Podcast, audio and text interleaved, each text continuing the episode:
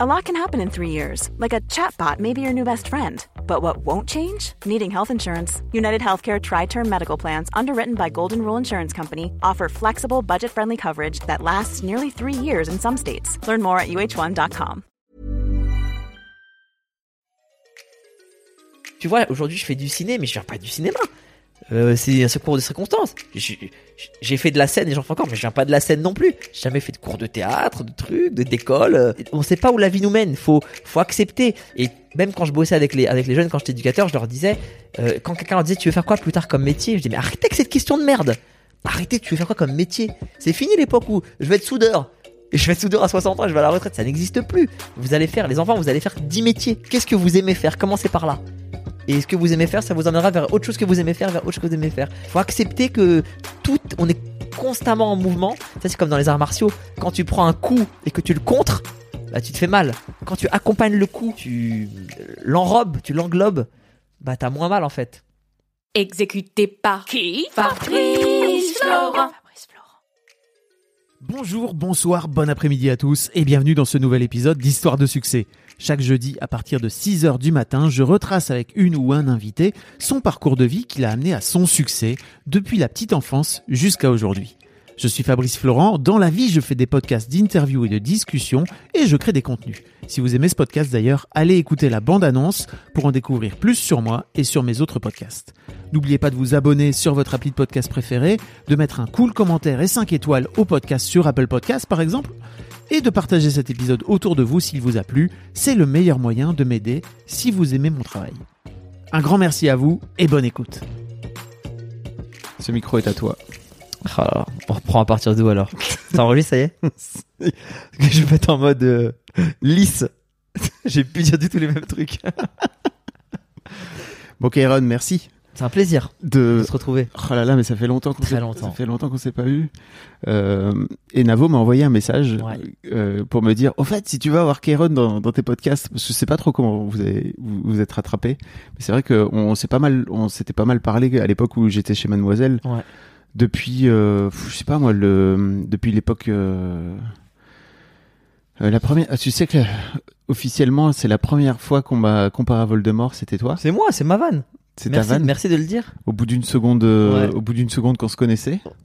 T'avais pas la barbe et tout encore. Là, t'as laissé poser pour t'éloigner de, de, de Tom Reddick. c'est Tom Reddick qui s'appelle. Hein. Je, Ouais, je me prendre des fans. C'est bon, j'ai peur. Euh, Ils sont hardcore les fans de- d'Harry Potter sur les réseaux. c'est pas. je- en même temps, je te dis ça, je sais même, je suis même pas sûr. Donc peut-être que c'est pas Je ça. crois que c'est Tom. Je- je- Oh, attends, j'ai vérifié. C'est Louis Jeu du sort, non C'est pas ça. En, en français, c'est Tom Jedusor. Tom Jedusor. Bah du donc coup, c'est je l'ai mis en. Bon, si c'est pas lui, pardon, je suis désolé. En tout cas, j'aime bien. J'aime bien ce mec. Donc ouais, on s'était rencontrés à l'époque, avant, euh, avant toute l'aventure de Bref et Ouais. tout. euh, et on, bon, on, s'est suivi petit à petit pendant toute l'histoire. Je me souviens quand j'étais allé te filmer au théâtre de 10 heures à l'époque, où tu faisais des impros. Bref, on, a fait- on avait fait plein de trucs. C'est vrai que ma première vidéo d'impro, c'est toi qui l'as filmé. C'était pour Mademoiselle. C'est très possible. ouais. C'est ouais, je te le dis, c'est la première fois parce que à l'époque je filmais pas mes, mes impros, je voulais pas les je voulais pas partager. Pourquoi? Parce que je me disais euh, vas-y, les gens ils vont plus venir s'ils voient ce qui se passe euh, et puis je croyais pas en YouTube.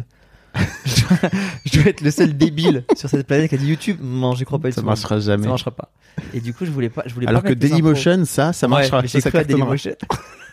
non, non, j'ai créé aucun des deux. Je- mais- moi, j'ai vu arriver Internet et, et au début, tous les humoristes, on était sceptiques. On était là, ouais, bon, euh, pourquoi, pourquoi donner du contenu toutes les semaines, Ouais, des vrai. trucs et tout? Je voulais pas. Pendant des années, des années, je voulais pas. Et quand je racontais mes histoires, on me disait, mais vas-y, t'es un mytho, ça, ça a jamais existé, c'est pas possible. Et, on a commencé à mettre des vidéos, mais 7-8 ans après, tu vois. Et toi, quand t'étais venu pour, euh, pour Mademoiselle, t'avais Mm. filmé. C'est la première vidéo d'impro qu'on a mise. je me rappelle. Moi, Internet, j'y ai cru depuis. Toi, t'as- t'as t'as- t'as flair, toi. J'ai cru longtemps. il y a très longtemps. Mais ouais, c'est marrant parce que il y avait un peu. euh, Mais c'est normal en fait parce que je crois que pour toi et pour tous tes potes, tu vois, il y avait un peu. C'est le spectacle vivant en fait. Donc. euh, et tu me disais ça d'ailleurs. Tu me disais mais en fait moi j'ai besoin que les gens soient dans la salle pour qu'ils puissent rigoler. Ouais. Et c'est vrai que parfois ça m'arrive de regarder des specials sur Netflix. Et si t'es pas bien, enfin tu vois, t'as ton téléphone qui sonne, t'as ton machin, bah, t'es pas forcément dans, dans l'ambiance quoi, tu vois, c'est c'est pas le même. T'as c'est tout dit. C'est pas la même chose. T'es- Il y a beaucoup de sources de distraction. Et puis, comme t'es pas avec eux, t'es pas isolé du monde pendant un, un laps de temps, tu vis pas les choses de la même manière.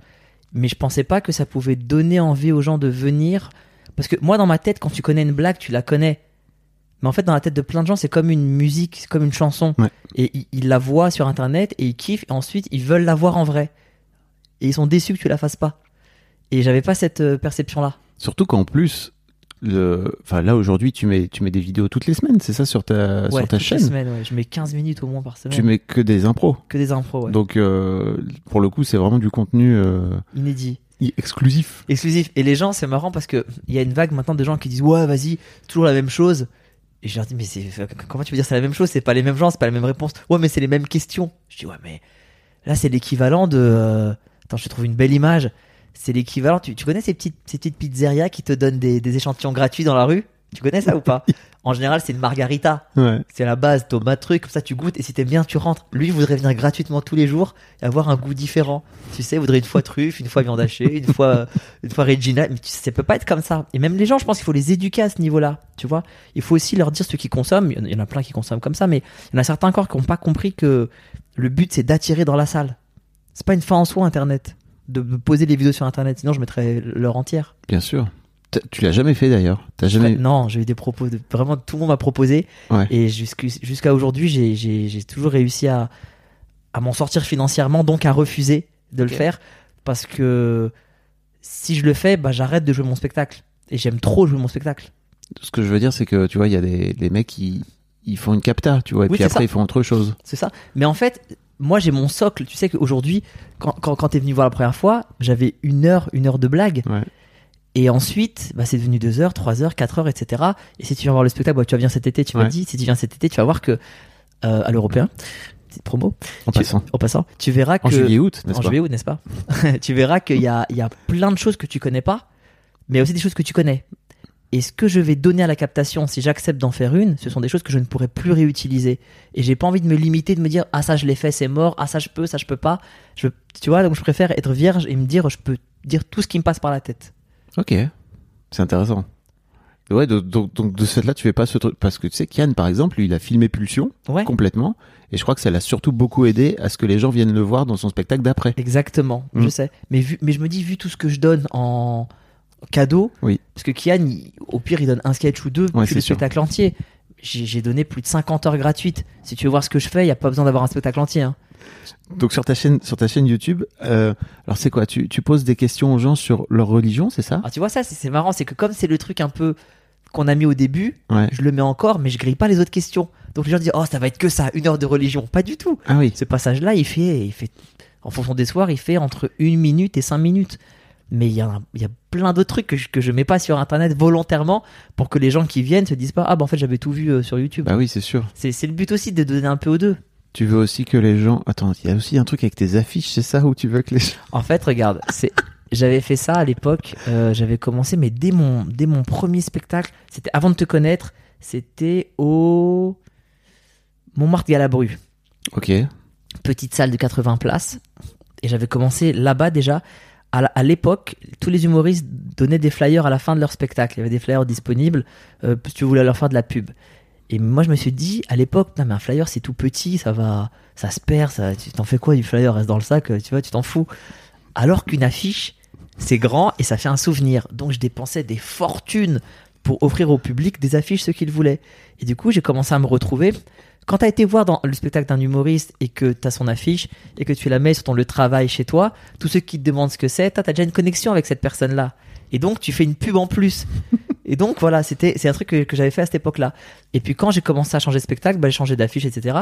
Et aujourd'hui encore, dans, à, à Paris ou plein d'endroits, tu as des affiches de moi qui datent, mais chez des particuliers, dans des restos, dans des pharmacies, etc. Ah Et l'affiche que j'offre maintenant, c'est une affiche collector que j'ai faite précisément avec, euh, avec, euh, j'ai fait C'est toutes tes affiches, c'est ça non, c'est une série de fausses affiches en fait. Ah, ok. Faudrait que je te montre, mais en gros, c'est tous les trucs ringards du one man show. T'as des jeux de mots. Euh, Oui. euh, passer 60 minutes avec clairon et je tiens un clairon dans la main avec une tête un peu truc. T'as, je, je sais pas en tête, mais il y en a une qui s'appelle Libre où, j'ai, une- où je fais un, un- un saut de l'ange, tu sais, un truc un peu télérama, etc. Il y a tous les styles de spectacle qui existent. J'ai fait une affiche collector de chacune et j'en ai fait une seule affiche et, euh, et les gens jouent le jeu donc c'est trop cool. Donc tu te retrouves- les, les gens viennent récupérer tes affiches, tu leur demandes, c'est ça, dans, dans le spectacle? Ouais, ce qu'ils vont faire, parce qu'il faut la mériter aussi l'affiche, tu vois. Et si tu la mets chez toi, ça m'intéresse pas. Et puis chaque, on se retrouve plein de soirs avec des, des trucs fous. Il y en a un qui me dit, moi, je la mets à l'ambassade de tel endroit, entre la photo d'un tel et d'un tel. Bon, après, ils envoient rarement les photos, les gens. C'est ça qui est compliqué. Je me fais, je me fais souvent carotte. Je suis un peu bête quand même. Je suis un peu naïf. T'es pas naïf. YouTube euh, était, un, était un, un début quand même. J'aurais dû me dire à l'époque de YouTube que si j'ai pas vu YouTube venir, j'aurais. Non, je suis pas un gars qui a du flair. Franchement, j'arrive en retard, je te jure. Sur tous les trucs, j'arrive en retard. C'est quoi le truc, euh, selon toi, qui marchera pas, sur lequel il faut que donc le reste du monde aille Ce qui marchera pas, putain. Euh, bah, tu vois, j'ai eu du flair, j'ai pas trop cru au NFT. J'ai eu du flair, je pense. Hmm. Parce que c'est en train de s'écrouler d'après ce qu'on m'a dit. Oui, enfin, c'est ça va, ça va et ça vient, quoi. Tu vois, c'est. En fait, j'ai appris un truc, c'est que, tu sais, au bout d'un moment, t'es toujours sollicité. Mm. Quand, quand, vu tout ce qui arrive, et, et dès que t'es un peu connu, il y a plein de gens qui viennent te voir investi dans ça, investi dans tel truc Ouais. et tout. Et j'ai compris un truc, c'est qu'en fait, il faut investir dans ce que tu sais faire. Quitte à passer à côté de plein d'opportunités, mais il faut investir dans ce que tu sais faire. Mais je parle même pour les gens, hein. In- Investissez, comme s'ils m'écoutaient là. Investissez. T'as t'as combien d'auditeurs, toi? Il t'écoute, hein Au pluriel? Ouais, bien sûr. non, il y a pas que ma mère et mon père. Hein, chaque fois. Ça fait deux déjà. c'est énorme. Non, non, mais en gros, investissez sur ce que vous savez faire. C'est la meilleure façon de. Si vous voterez, au moins vous aurez kiffé le chemin que vous avez parcouru. Et si vous réussissez, c'est encore plus beau. Mais faire un truc que t'aimes pas pour te voter à la fin, c'est dur pour le moral, je trouve. Mais ça, c'est évident. Mais tu dis ça, mais moi je connais plein de gens, ils investissent dans plein de trucs différents en espérant que quelque chose marche. Ah oui, donc c'est plutôt du placement immo... Enfin, c'est comme si C'est c'était pas un, un placement Un placement, exactement. euh, financier, j'allais dire. mais ils mettent de l'énergie là-dedans, beaucoup d'énergie. Ils apprennent le domaine, ils se lancent, ils tentent, et, très souvent ça marche pas. Quand ça marche, c'est incroyable, mais très souvent ça marche pas. Et, et à mon niveau, vu que je suis quand même, je suis très limité intellectuellement. Je- J'essaie de, de faire diversion et que ça se voit pas trop, mais vraiment je suis très limité. Non, je te jure vraiment, tu sais que j'ai de la place pour 10 trucs dans ma tête. 10 trucs. Si je te donne une nouvelle info, il faut que je vire une ancienne info. C'est pas beaucoup, 10. C'est très très peu. Mais en même temps, tu... c'est faux parce que t'as déjà t'as, t'as ton spec. Enfin, Non, non, je c'est quoi tes 10 trucs du moment alors? Écoute, c'est très simple. À l'époque de Game of Thrones, j'ai sacrifié la table de 8. Faut vous rappeler de Game of Thrones? 8 x 7, aucune idée. Par contre, Valhar Morgulis, Valhar de Iris, ça je sais. Non mais je te jure, c'est un, c'est un- c'est un massacre dans ma tête. Je me rappelle de rien, c'est fou, j'ai pas de mémoire. Je te jure, les gens me croient pas quand je leur dis ça. Parce qu'ils me connaissent que vis-à-vis vis-à-vis de YouTube. Oh, comment ils se rappellent de tel truc? Mais c'est, une mémoire instantanée en fait. Mais tu, tu, me, tu me parles de, de gens que j'ai croisés il y a une semaine. Je peux vraiment te dire qui sont ces gens. Montre-moi des photos. Non, ça me dit rien. C'est vraiment préoccupant. Attends, pourquoi on parlait de ça à la base? On disait un, on disait un vrai truc juste avant. Avant qu'on enregistre là? Non, non, avant qu'on, avant qu'on, euh, que tu, que je parte sur ça, sur le fait que j'ai pas de mémoire. Les NFT. Tu Je crois, je crois pas au NFT. Oui, donc je suis assez limité. Et en vrai, bah moi, je peux que investir sur mon travail en fait. C'est ce qui, c'est ce que je maîtrise le plus. C'est pour ça que je suis très très prudent et que tu vois, je suis passé à côté des bitcoins, je suis passé à côté des NFT, je suis passé à côté de, de plein de trucs et même de trucs qu'on réussit. Mais j'ai fait ce choix de sécurité et d'être, euh, tu vois. On pourrait presque faire un podcast sur l'argent, tu sais, toi. on fait ce que tu veux. On parle. Moi, je te, je te Ah, mais non. J'ai une confiance aveugle en toi. On parle de ce que tu C'est vrai. Vas-y, on parle de ce que tu veux. Je m'en fous. T'as, un- t'as un problème avec l'argent? Non, j'ai Non. l'air d'avoir un problème avec Non, l'argent. justement. Non, Comme Non. tu dis que t'es très sécurisé et que tu veux. non. En fait, si tu veux, moi, pour moi, l'argent, c'est un, c'est bizarre de ça, mais c'est des points. Ok. C'est même pas l'argent en tant que tel, parce que en vrai, je me suffis de très très peu. Euh, Tu vois, si ceux qui me connaissent savent comment je suis habillé, c'est une honte. C'est non, mais c'est une honte à la mode. Là, on est. Ah non, mais là, j'ai un, j'ai un, c'est un survêt. euh, T'es en enfin, survêt, quoi. Ouais, je suis en survêt, voilà. Mais, euh, mais bah, ça, c'est un- c'est un survêt de Torcy, euh, club de futsal. Ouais. J'ai des potes qui jouent là-bas, je fais beaucoup de five, ils me l'ont offert. Donc là, je suis dans la gratuité. Voilà. ça veut dire que l'effort, mais je suis pas, euh, je suis pas en galère, l'effort d'aller au magasin pour acheter des trucs. C'est quoi ton t-shirt? C'est pas du tout. euh, Ça, c'est un t-shirt, ra- c'est un radio- t-shirt collector de bref. Radiophonie. Ah oui, il est où le ça, c'est les- sopalin? Ouais, c'est les frascules de bref, genre. Tu vois? Oh là là, le mec. Ah mais ça c'est pareil alors, c'est ça Pareil. c'est gratuit. Pareil, mais, mais je. C'est tes potes qui te l'ont offert. Oui, mais si, si les magasins étaient vides, j'irais tout le temps dans les magasins. Mais la flemme, la flemme, en fait, pour moi, m'habiller, c'est parce que légalement, on est obligé, en fait. Je peux pas sortir, euh, tu vois, en short, euh, torse nu en short. Mais c'est mon rêve, vraiment, d'habiter dans un endroit où tout le monde sera en short. Et euh, Donc bon, l'argent c'est des points, tu disais. c'est des points. J'aime bien savoir que j'ai de l'argent. J'aime bien savoir, tu vois, que je gagne bien ma vie, ouf, que je suis tranquille, que, que je suis pas dans le besoin. J'aime, j'ai beaucoup travaillé pour ça. Mais je te jure, c'est pas une vanne, je peux pas te dire combien je gagne. C'est pas je peux pas, je veux pas, je te jure, Fab, je te jure, je ne sais pas combien je gagne. Vous avez pas vu son regard déterminé Non là. mais je suis Non, pas, je te pas- mytho pas. je, te je ne sais pas combien je gagne. Mes parents gèrent tout mon argent Ok. complètement. Je bosse avec mes parents, ils gèrent ma société de cinéma et ma société de, de, de, de- de spectacle. Ils gèrent absolument tout. Ils ont une seule règle. Ils font ce qu'ils veulent avec mon argent. Ils ont une règle, c'est que quand je veux acheter un truc, je dois pouvoir l'acheter. Fin. C'est tout. Ok. Un truc, c'est pas un hélicoptère. Hein. C'est. euh, Non mais quand je dis un truc, c'est par exemple, je sais pas. euh, Un jogging qu'on t'offrirait Non mais pas un jogging, ça pas va, par on est exemple. pas là quand même. Je, je le remplis. Je vais te faire 8 séries d'hiver. Dis un jogging. Non mais par exemple n'importe quoi, je sais pas, je veux, euh, je vois ton studio, voilà, j'ai envie de me faire un studio pour. Euh, Ah, tu serais bon toi en streamer sur Twitch. ah ouais? Ah ouais. Tu j'y pense. Hein. Tu sais que pas c'est beaucoup d'impro. Ouais, mais c'est- beaucoup de temps aussi assis. J'essaie de pas trop. Non, c'est pas beaucoup. faut- C'est pas 3-4 heures par jour. Bon, ça dépend, tu fais ce que tu veux. C'est vrai? Franchement, tu en plus comme c'est de l'impro et que tu parles avec les gens parce que c'est ça en fait, tu vois le chat, Ok. ils parlent avec toi et tout. Ça, ça ressemble un peu à ce que tu fais dans tes Franchement, Dans écoute, je vais penser. On, on- on m'en a parlé. Mon community manager m'incite de plus en plus à faire ça, et j'ai un peu, j'ai peur de me lancer. Mais par exemple, voilà, tout, toute ta logistique là, ça, ça a un prix, ça. Là, je vois des ordis, des trucs, Oui. des micros. c'est un ordi. Bon, c'est un ordi, ça coûte pas très très cher un ordi. Là, t'en as pour. Tu peux peut-être pas dire la somme. Non, mais si, je m'en fous. Euh, attends, l'ordi doit coûter genre 1000 balles et quelques. Euh, le micro, il doit coûter 300 balles.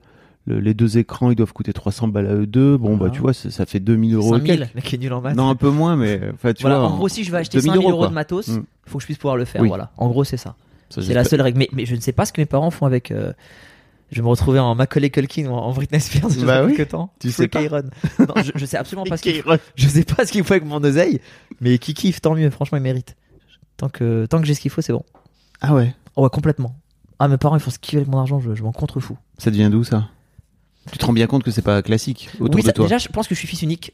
Donc, on a un rapport particulier. J'ai pas un frère drogué ou une sœur euh, qui est partie avec quelqu'un qu'on déteste et on a peur de ce qu'il va faire avec l'héritage. On est vraiment trois depuis que je suis petit. Tu vois, Notre Rien, c'était, c'est, un film, mais c'est aussi un concept. Souvenez-vous, euh, si vous ne l'avez pas vu, je vous invite Ouais. à aller le voir. C'est ton premier film. T'étais partenaire Qui s'appelle Nous trop rien. à l'époque. Bien sûr. Et euh, c'est vraiment un concept, c'est que sincèrement, on est dans une boucle où euh, moi je draine de l'argent, mes parents gèrent cet argent. Voilà, on est dans cette boucle-là. Et, vraiment, aujourd'hui, ils sont, euh, ils ont appris les métiers, les métiers pour m'aider. Oui, parce qu'à la base, ton père il est avocat. Ouais. Après, en France, il a fait d'autres trucs, il a fait de la médiation, etc. Il a beaucoup travaillé avec les jeunes, et puis. euh, Ta mère elle a travaillé dans le social. Ouais, et puis après, elle a fait de l'urbanisme aussi. Elle a fini à la gestion d'une ville. euh, il un parking, faut le casser pour en faire un hôpital. C'est elle qui gère ça, tu vois. Donc, quand, quand on arrive, moi, je me sépare de mon ancienne production. Je commence avec euh, mes parents. Je suis en panique. Je me dis, mais euh, on va où là, en fait? Mom deserves the best, and there's no better place to shop for Mother's Day than Whole Foods Market. They're your destination for unbeatable savings, from premium gifts to show-stopping flowers and irresistible desserts. Start by saving 33% with Prime on all body care and candles. Then get a 15-stem bunch of tulips for just $9.99 each with Prime. Round out Mom's menu with festive rosé, irresistible berry chantilly cake, and more special treats. Come celebrate Mother's Day at Whole Foods Market. Alors tu te, tu te sépares de ta production pour vraiment te lancer à ton titre. à- à- J'ai eu, des- j'ai eu des problèmes avec mon ancienne production. Des problèmes. euh, pff, comment on peut dire? comme ça peut arriver avec ouais, euh, comme ça, voilà, comme ça peut arriver, humain et financier. Et du coup, euh, j'ai arrêté et j'étais vraiment dans un doute de maintenant qu'est-ce que je fais? Je vais faire le tour des producteurs pour rencontrer un nouveau, mais il y a des très bons producteurs, mais tu sais vraiment jamais où va l'argent, tu vois? Et donc mes parents m'ont dit mais pourquoi tu veux pas que nous on te produise? C'est tes parents qui t'ont C'est proposé mes parents. Et je dis mais comment ça C'est-à-dire qu'est-ce que tu fais Où tu tu tu veux t'occuper des buffets? C'est quand quand il y a des spectacles Maman, tu veux distribuer des, des fly, c'est ça que tu des tracts, tu veux tracter à la sortie des spectacles Il dit non mais on peut on peut gérer ton. Je dis mais vous n'avez absolument pas les compétences. Et mon père il m'a dit un truc que j'oublierai jamais. Il m'a dit t'as raison. La plupart des producteurs ils ont des compétences et un savoir-faire dans ce domaine-là que nous on n'a pas. Mais ça peut s'apprendre. Mais nous aussi on a un savoir-faire que eux n'ont pas, qui nous viennent d'autres domaines. Et ça, ça peut être intéressant. Et je dis, mais franchement, c'est trop, c'est trop intelligent. Vas-y, faites. Franchement, ils ont mis deux mois à comprendre un peu. Ils ont appelé toutes les personnes. Ai donné des contacts de tous ceux que je connaissais, qu'ils apprennent comment fonctionnent les billetteries, euh, la, tournée, euh, euh, le spectacle, le truc, les droits d'auteur, etc. Ils ont appris très très vite. Et en fait, et j'ai réalisé très vite qu'en fait, passer de leur métier à produire était beaucoup plus simple que de passer de- d'immigrés iraniens venus en France avec euh, 35 francs dans la poche à euh, ma mère qui gère, le, budget de pleine commune, c'est-à-dire 8 villes, mon père qui, qui ramène la médiation à Pierrefitte sur, sur scène, qui, fait des, qui devient expert européen en termes de, de violence dans les quartiers. Le, le- c'est beaucoup plus facile ce passage-là. Donc ils l'ont passé. Ouais, ça, pendant trois mois, ils ont appris et après c'est fini. Et aujourd'hui, ils gèrent trop bien et tous les gens avec qui on bosse, ils sont super contents. Toi, tu sais pas s'il gère trop bien. Peut-être J'ai ont- l'impression quand même. hein. Peut-être que ont claqué tout Peut-être ton que tout le monde me ment et que je suis dans Truman Show. et que à la fin, je vais être tout seul, tout pauvre. non, franchement, ils gèrent trop bien. Moi, vraiment, c'est un plaisir de bosser avec mes parents. Vraiment, je, les, je les charrie tout le temps parce que c'est c'est marrant. Mais c'est vraiment un plaisir. J'ai jamais été aussi en confiance. Et, euh, et, tu- et- et d'ailleurs, tu découvres encore qu'il y a tellement de trucs qu'on ignore. Que entre, en- entre un euro qui est généré par un artiste et ce qui touche à la fin, même quand il produit, pouf, il y a tellement de choses qu'on ignore et, et, euh, Tu veux et dire de coûts euh, cachés, de qui- coûts cachés, de, de coûts COUP aussi, hein. COUPS qui, euh, qui, non non mais il y a- il y, a plein de choses qu'on ignore et c'est et c'est et c'est bien. C'est- bah tu vois que par exemple on parlait de YouTube etc. Ce Ouais. qu'a apporté Internet aujourd'hui, moi c'est un truc que j'aime beaucoup. J'avais ce débat là, pardon, je fais des digressions de Ouais, l'espace. Vas-y. J'avais ce débat là il y a pas longtemps avec quelqu'un qui qui parlait des influenceuses. Ouais, putain, mais quand même, tu vois, elles servent à rien. euh, elles montent leur cul, elles touchent tant. Et je suis pas d'accord avec lui. Mm. J'étais pas d'accord avec lui. Je lui disais parce qu'en fait, ça s'appelle l'offre et la demande. C'est pas elle qui décide que ce qui plaît, ce qui ramène des likes, donc de l'argent, donc de la pub, de la médiation, c'est de montrer son cul. Et en fait, la seule différence avec avant, c'est qu'avant, t'avais quelqu'un qui exploitait cette fille-là Hmm. pour qu'elle monte son cul. Et au lieu qu'elle elle touche 70 000 euros, lui, il en touchait 69 000, elle en touchait 1000. Et ben, je suis absolument pas contre le fait, je suis même d'accord avec le fait que la personne qui amène la matière première touche un maximum. Donc, tant mieux. Tant que les mecs continueront à liker cette photo, cette fille touchera 70 000 euros par mois et tant mieux pour elle. Et c'est pareil que les footballeurs. Je suis absolument d'accord avec le fait qu'ils gagnent des millions d'euros parce que c'est eux qui sont à l'origine de, de tout ce qui se fait en fait. C'est le terrain. Donc moins d'intermédiaires et Internet a permis ça. A permis d'enlever les intermédiaires en fait. Et le fait d'auto- d'autoproduire ton spectacle, ça enlève aussi certains intermédiaires. Pas tous, mais certains. Et donc, t'autoproduis ton spectacle depuis. Depuis ans 2018. Ok, Ouais, c'était à la sortie de Mauvaise Herbe. 2018, ouais, c'est ça. d'accord. Mes parents, enfin, j'autoproduis. Auto parce que c'est ma boîte, mais c'est mes parents qui gèrent en fait. Moi, je comprends rien à ce qu'ils font, tu vois. Ah ouais, tu. Mais t'as jamais cherché à comprendre comment non, ça je te dis, je, je, je, je comprends un peu de loin, mais, mais, mais je pense que c'est difficile de. de il, faut, il faut pas même tout faire parce qu'après, tu as des conflits d'intérêts. Parce que par exemple. euh, C'est Shirley qui en parle très bien, Shirley Ah oui. Soignon. Oui, bah, entre l'artiste aussi. et la productrice, exactement. ça, ça claque. Ah, mais ça coûte cher. Ah, mais ça claque. Bah, par exemple, tu vois, je sais pas si t'as vu ma dernière affiche. Si. Mais. Euh, Vous pourrez revoir sur Instagram. euh, on- je vous mettrai le lien dans. Tu sais, Ouais, on mais- peut mettre des liens dans les notes. mais surtout, t'as as vu la vidéo qui montre comment on l'a fait? Ouais. Mais ce- le, le mec qui a, qui a fait cette affiche s'appelle Damien Guimono. C'est un mec qui bosse pour, euh, pour Disney, il bosse pour Marvel. C'est lui qui a fait Simba. euh, en- donc, euh, Damien, on l'adore. Il a un coup, Damien. L'affiche, même si Damien, il a été super cool et on est potes et trucs, elle a, elle a un coût qui est fatalement, mais beaucoup plus élevé qu'une affiche de stand-up traditionnelle. Vraiment, vraiment beaucoup plus élevé parce qu'il y, y a un travail monstrueux derrière. Et ben, au moment où on fait cette affiche là, moi je peux me dire, euh, si, si je me dis que je produis, je dis mais jamais on met l'argent dans, dans une affiche. Vas-y, on fait une photo tranquille et puis voilà, et puis euh, et puis on fait un truc un peu sur Photoshop ou euh, non, moi je voulais qu'il me crée complètement, donc il m'a complètement créé. Donc ça c'est un coup que Kairon le producteur n'aurait peut-être pas fait, ouais. tu vois? Pourquoi Dragon d'ailleurs? Il y a le pitch, t'as pas vu le pitch? Non, je crois pas. Dans la mythologie grecque. Attends, je vais te le faire. Attends, c'est quoi le pitch que j'ai écrit? Dans la mythologie grecque, le merde, je l'ai plus. Attends. Voilà. En gros, le dragon, c'est souvent le protecteur des lieux sacrés de leurs trésors. Tant que le dragon veille, il n'y a pas de profanation. Après la phrase que j'ai écrite, attends, ça va me rappeler, je- tu vois, je suis nul. Euh, dernier endroit où on peut encore rire de tout. La scène est mon sanctuaire, j'en suis le gardien. Ça, ça pète un peu, Mic drop. c'est pas mal. Ouais. Mais, euh, mais c'est vrai, je trouve que, bah, tu vois, c'est de ça dont on parlait euh, avant qu'on Ouais. lance le truc et qu'on n'a pas pu développer. Mais je, on en parle quand tu veux. hein. C'est Bah, que moi, je aller, sens si que la, ouais, avec plaisir. Je sens vraiment que sur la liberté, je vais pas dire liberté d'expression, je veux dire la liberté d'expression humoristique, qui pour moi est encore plus ciblé. Je trouve qu'il y a un vrai recul par rapport à avant. Et c'est vraiment un thème qui me tient à cœur. Mais tu parles de quoi exactement? Du fait de, je vais pas dire on peut plus rire de tout, je vais pas te faire ces trucs. Oui, c'est ça. je vais pas Et dire ça. Pascal Pro, calme-toi. Ouais, ouais, non, non. non, parce que il y a, il y a beaucoup, il y a beaucoup de gens qui s'indignent pour exister. Et aujourd'hui, le pouvoir de nuisance de toute personne qui est indignée à un instant T, pour nous qui sommes des professionnels de l'humour, ça peut nous être préjudiciable sur la durée. Et je pense qu'il faut vraiment éduquer les gens et leur mettre dans la tête qu'ils ont le droit de ne pas rire. Ils ont le droit de trouver quelque chose pas drôle. Il y a personne qui peut dire ça c'est drôle ou ça c'est pas drôle parce que c'est subjectif. Ils ont le droit de pas trouver quelque chose drôle, mais ils ont pas le droit de nous dire à nous ce qui est drôle ou pas. Ils ont, ils ont le droit de ne pas rigoler, pas de nous interdire d'en rigoler. Moi, il y a des blagues qui me font, qui me font absolument pas rire une seconde, mais jamais, jamais je serais d'accord pour interdire aux gens qui trouvent ça drôle d'en rire entre eux. Et on est dans une époque où, après, c'est les mauvais côtés des réseaux sociaux. Tout, tout n'a pas un, un couteau, c'est pour couper de la viande, c'est magnifique, ça va plus vite et tu peux égorger quelqu'un avec aussi. Donc, Hmm. chaque chose a des inconvénients et des, sûr. et des avantages. Mais l'inconvénient des réseaux, c'est que tu peux vraiment ouais, briser des vies pour des. Parce que telle personne qui a un peu suivi s'est vexée.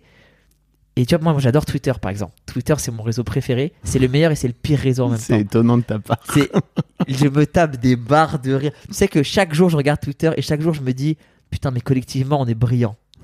Mais les vannes du futur que les humains y sortent, il y a des trucs, mais incroyables. Et chaque jour, je me dis, on est vraiment des grosses merdes.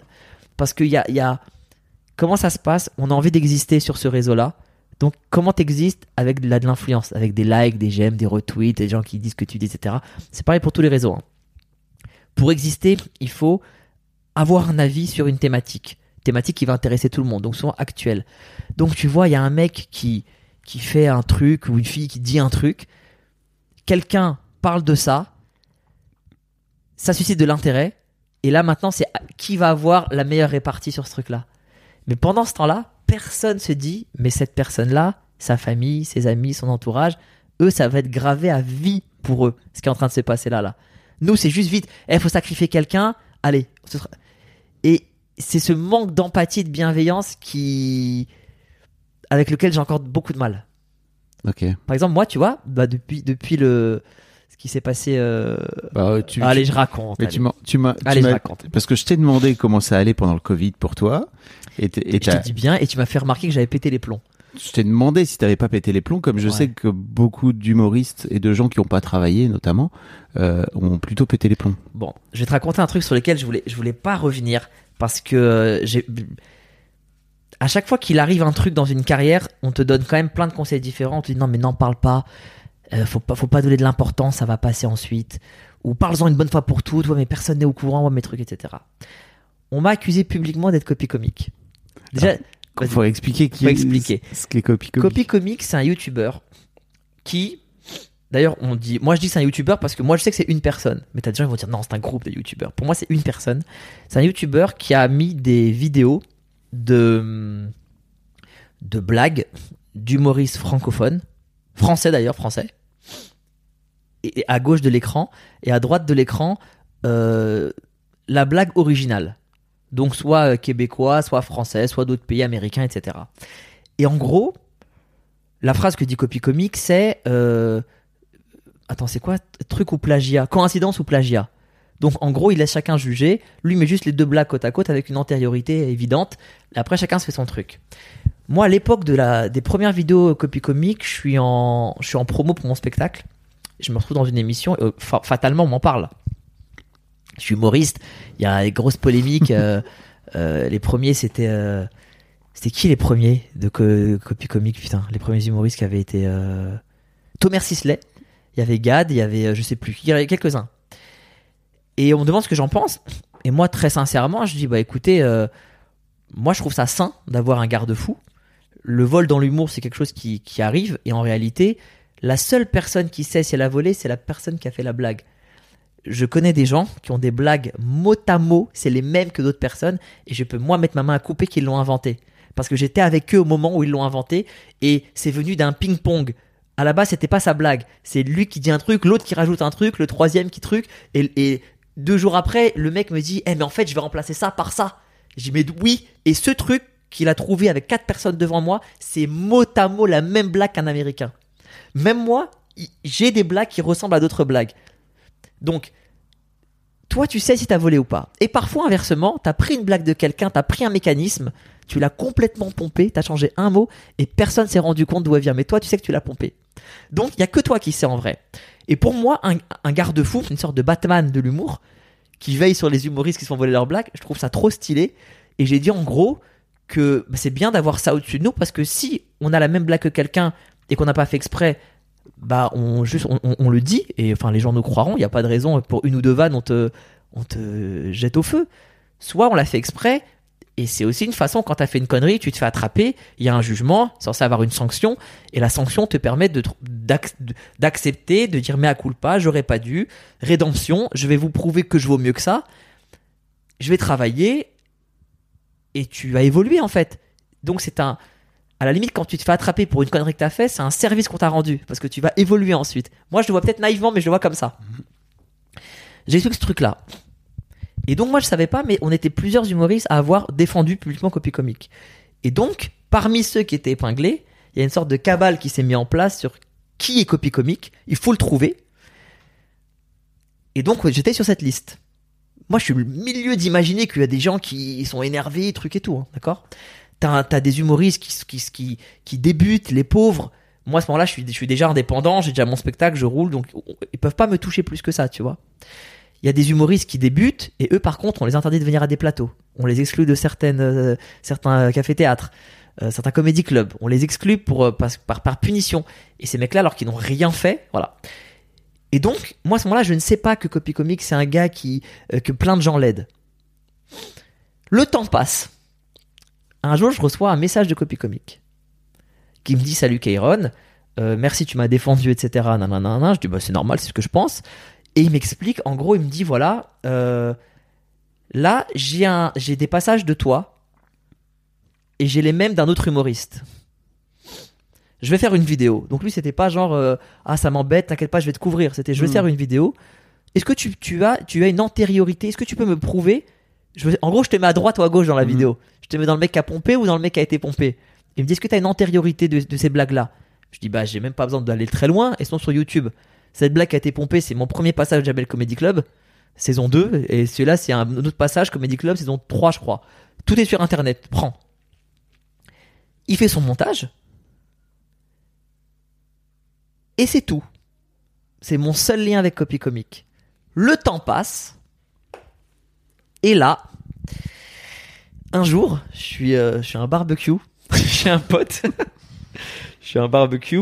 Et là, je reçois 700 messages d'un coup.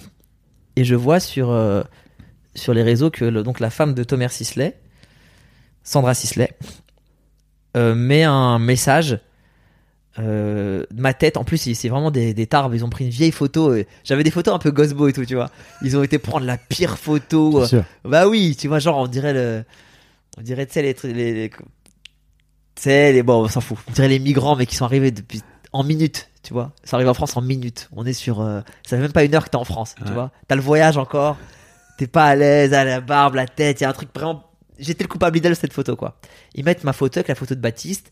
En gros euh, Kairon c'est le copie comique. Baptiste c'est son Robin. Donc Baptiste Le Capelin. Baptiste c'est mon quand même ce que je suis flatté c'est que dans l'histoire Baptiste c'est mon commis. C'est mon second c'est lui qui m'aide. Je reste quand même le boss du projet dans leur tête à eux. Et donc euh, et donc Baptiste et moi on s'appelle on est mort de rire on comprend pas ce qui se passe. On dit mais c'est quoi le d'où ça sort et tout? Et c'est là que moi je découvre bah, que que Copy Comic il, il parlait à plein de gens. Mais moi je, je l'avais senti de toute façon que parce que vu les, les vidéos qu'il met pardon je- je t'ai- ça va durer 3 heures c'est vrai. vu les vidéos qu'il met, vu la culture qu'il y a derrière, moi je sais, il n'y a pas un seul humain qui peut avoir cette culture humoristique. C'est- Il y, y a 20 personnes derrière. Et donc je dis, euh, c'est toi copie comique? Il me dit, bah non. Il me dit, c'est toi Je dis, Bah non. Et donc on dit, ok, bah, euh, bah qu'est-ce qu'on fait? Et Baptiste il dit, bah moi je veux mettre un mot pour démentir. Je dis, moi je sais pas encore, j'ai pas envie de donner de l'importance à ce truc-là. Parce qu'en fait, moi, j'essaye d'apparaître dans les médias uniquement pour parler de mon travail. Pas pour parler de polémique ou trucs comme ça. Après, c'est sans fin. On t'invite pour te défendre, te justifier et tout. J'ai-. J'aime pas cette posture, tu vois. Donc je réfléchis. Puis mes attachés presse me disent Kéron, faut faire quelque chose. J'avais un film en prépa à l'époque, je sais pas quoi. Euh, et donc à un moment donné, je dis, ok, je vais mettre un message. Et je mets un, long message où j'explique tout ce que je pense. Où j'explique que effectivement, euh, auteur c'est un métier difficile, que t'es pas protégé, que une vanne pour les gens c'est juste une vanne, mais une concept, euh, un pardon, un concept, une idée, une vanne, c'est c'est ça peut te changer ta vie en fait. Et c'est trop important. J'explique ça, etc. Je mets le message et je passe à autre chose. Et pour moi, l'affaire était pliée, c'est fini. Et euh, ce que je savais pas, c'est que les personnes euh, épinglées par Copy Comic, dont je citerai pas le nom, mais maintenant tout le monde sait qui c'est, tout, tout le monde a les noms. D'ailleurs, j'invite ces gens à me, à me contacter pour se parler de vive voix, ça me ferait très plaisir. Moi, j'ai jamais eu l'occasion de, de leur parler. À... Ah ouais. Ouais, franchement, je, je lance l'appel avec plaisir. Donc, ces gens-là qui en veulent à Baptiste, qui m'en veulent, etc., moi, je savais pas qu'ils étaient encore dans une colère, dans une aigreur, dans une rancœur. Arrive le confinement, voilà pourquoi j'arrive là. Arrive le confinement. Et donc, moi, en fait, si tu veux, j'ai encore du mal à montrer des moments de ma vie. Euh, quand, je suis sur les réseaux, sur Insta, alors voilà, là je suis là, je mange ça. Je juge pas ceux qui le font, mais moi j'ai encore, j'ai pas le réflexe pour le faire et je préfère vivre l'instant en fait. Donc je suis très mauvais pour euh, ces trucs-là. Et mon community manager me disait, Kéron, il faut que tu mettes, il faut, il faut mettre des trucs sur, sur les réseaux, il faut que tu aies quelque chose. Et je lui dis, bah regarde, moi j'adore euh, Twitter, j'adore les mèmes, c'est un truc qui me fait beaucoup rire. Il me dit, bah ça c'est très bien, je vais te trouver plein de mèmes et tu vas me sélectionner ce que tu préfères et on les met. Et chaque matin, depuis 2-3 ans, Mhm. je te montre, hein, j'ai euh, 15 mèmes que m'envoie mon community manager et je mets ok, ok, ok, non, non, non, ok, voilà. Et il les publie. Et je suis devenu une, une- une- mon Insta est devenu une page un peu par référence, mais il y a beaucoup de gens qui viennent même pas pour moi, mais juste pour les mêmes. Ouais. Moi, ils me calculent pas, Mhm. mais ils, screenent les mêmes et ils kiffent, voilà. Ça fait du flux, ça fait de la publicité, quoi qu'il arrive. C'est mon truc, voilà. Et donc arrive le confinement, et pendant le confinement, il faut savoir que tout le monde est chez soi et que du coup, tout le monde est sur les réseaux. Le premier jour de confinement, il y a, je crois, il y a quatre fois plus d'audience sur les, sur les, vidéos, les trucs, etc. Et donc mon community manager, il me dit, putain, euh, euh, 8 par jour, c'est pas possible, c'est pas assez, je t'en envoie 30. Et il m'envoie des trucs, et lui et moi, on adore l'humour noir. Quand c'est ce que je fais, en... tu peux pas euh, dire qu'Aaron, il aime... Tu veux changer la cassette, c'est ça? Ouais, non, pas du tout. Ah pardon, tu regardes l'horaire, j'ai pas de tous les, pardon. Non, je... arrête, je regarde, je regarde si mon truc enregistre toujours. Ok, Enfin, tu vois, j'ai toujours un petit œil dessus. Et donc il m'envoie plein de trucs. Et on est, et je suis chez moi, je suis tout seul en humour noir. en- toute la journée c'est des vannes et tout. Je dis ah ça c'est marrant, c'est marrant. Et on met des trucs d'humour noir en fait. Donc je me rappelle ce jour-là, il y avait une vanne, il y avait un petit enfant renois avec un sourire et, et avec le pouce, il y avait écrit Sissi la famine. Ça nous a fait rire. Juste après, t'avais une vanne grossophobe à mort. Elle est connue celle-là. T'avais quatre femmes au- en surcharge pondérale, obèses. Vraiment, ouais, étaient grosses, voilà, Mm. c'était grosse. Avec, tu sais, tout en même temps, la jambe droite en l'air, c'était un cours de fitness, et la photo du bas, c'était une maison penchée. Tu vois? Ça m'a fait rire, je l'assume. Juste après, il y avait un truc sur, euh, c'était quoi Attends, un truc sur les, une vieille, euh, je sais pas quoi. T'avais une vanne de viol. Il y avait que des trucs d'humour noir. Et dans le tas, il y avait une vanne qui existe depuis les années 80. C'était, j'avais rencard avec une juive. Elle m'a demandé mon numéro. Je lui ai dit que non, on avait des noms. Franchement, la vanne, je la trouve surpuissante. Ouais. Franchement, Team il fait ça sur scène. Trouve-moi un seul humoriste qui dit que la vanne elle est pas marrante.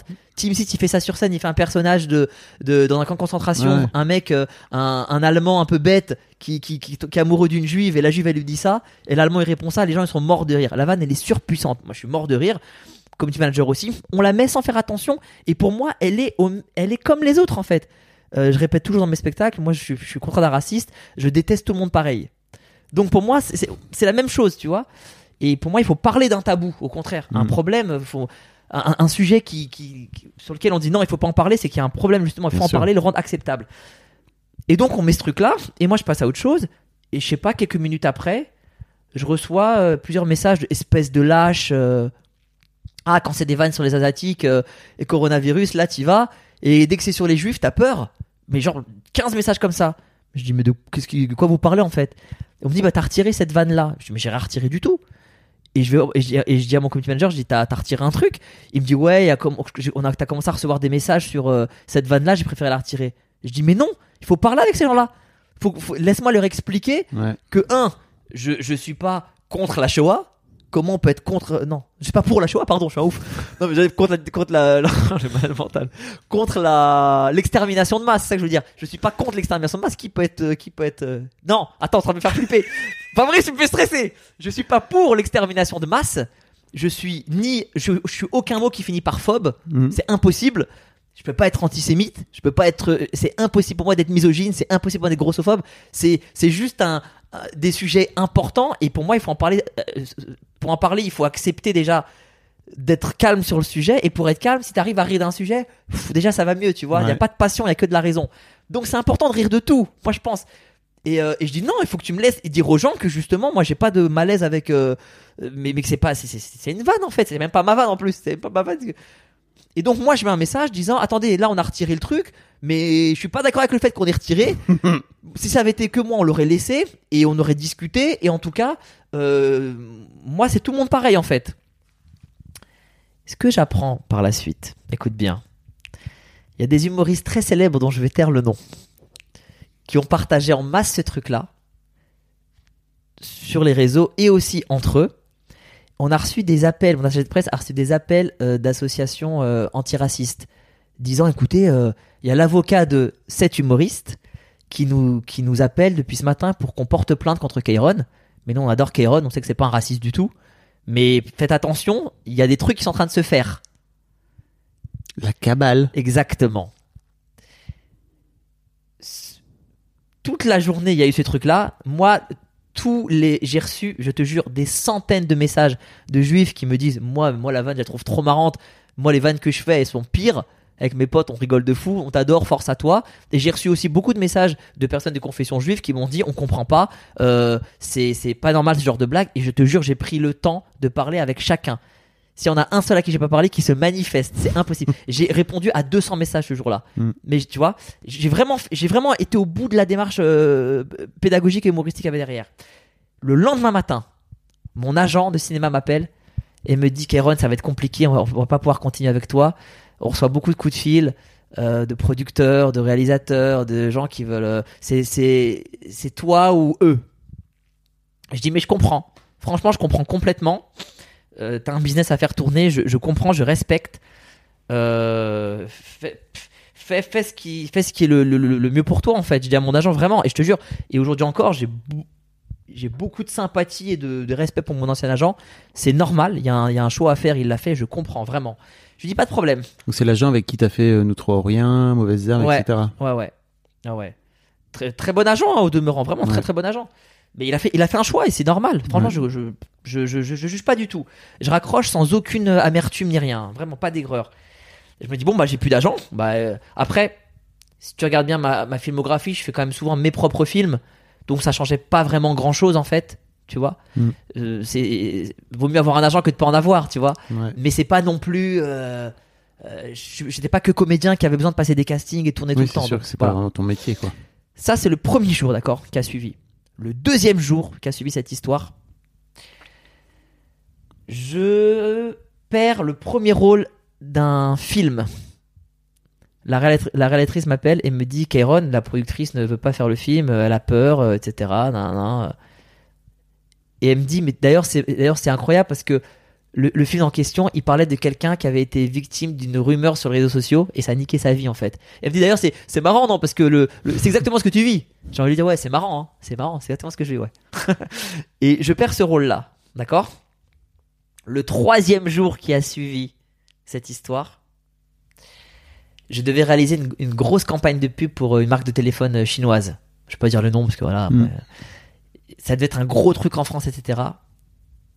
On m'annule ça aussi. Et ces trois trucs-là étaient mes, mes trois seuls liens avec l'extérieur dans le métier, Ouais. en dehors des films que moi je fais moi-même, de que j'ai écrit, etc. Mm. Donc à ce moment-là, j'imagine pas l'étendue des dégâts. Mais si je te dis qu'aujourd'hui encore, la semaine dernière, on m'a appelé pour me proposer un projet, j'accepte. Deux jours après, le mec me rappelle, me dit finalement ça va pas être possible, on s'est renseigné, on s'est rendu compte, non, non, on nous a dit que il y a encore des gens qui essayent de me nuire euh, par rapport à Copy Comic. Ce prétexte de cette vanne là là, c'est en réalité une vengeance de Copy Comic. Euh, une vengeance pour Copy, euh, sur. Copy Comic, pardon. Donc aujourd'hui encore, tu Donc vois, les gens pensent que t'es copie comique les gens, je sais pas. Ouais. Mais même toi, quand on est arrivé, tu m'as dit alors c'est toi ou pas? Et je t'ai dit, je te montre les discussions que j'ai avec Copy Comic, y a aucun problème. Je te Ouais. dit direct, tu vois. Moi, je t'ai tout de suite dit, à tous les coups, t'as créé une conversation avec toi-même. pour Non, up. non, non, c'est le compte officiel. Pour ton backup, t'es con. Mais, mais en plus, toi, tu sais comment je suis nul en information. Pourquoi je me justifie sur ça en plus Oui, c'était une vanne. Ouais, c'est une vanne. Mais en gros, je sais pas si des gens pensent que je suis copie comique, mais il y a des gens du métier qui m'en veulent par rapport à ça et qui font tout ce qui est possible et imaginable pour me pourrir ma carrière.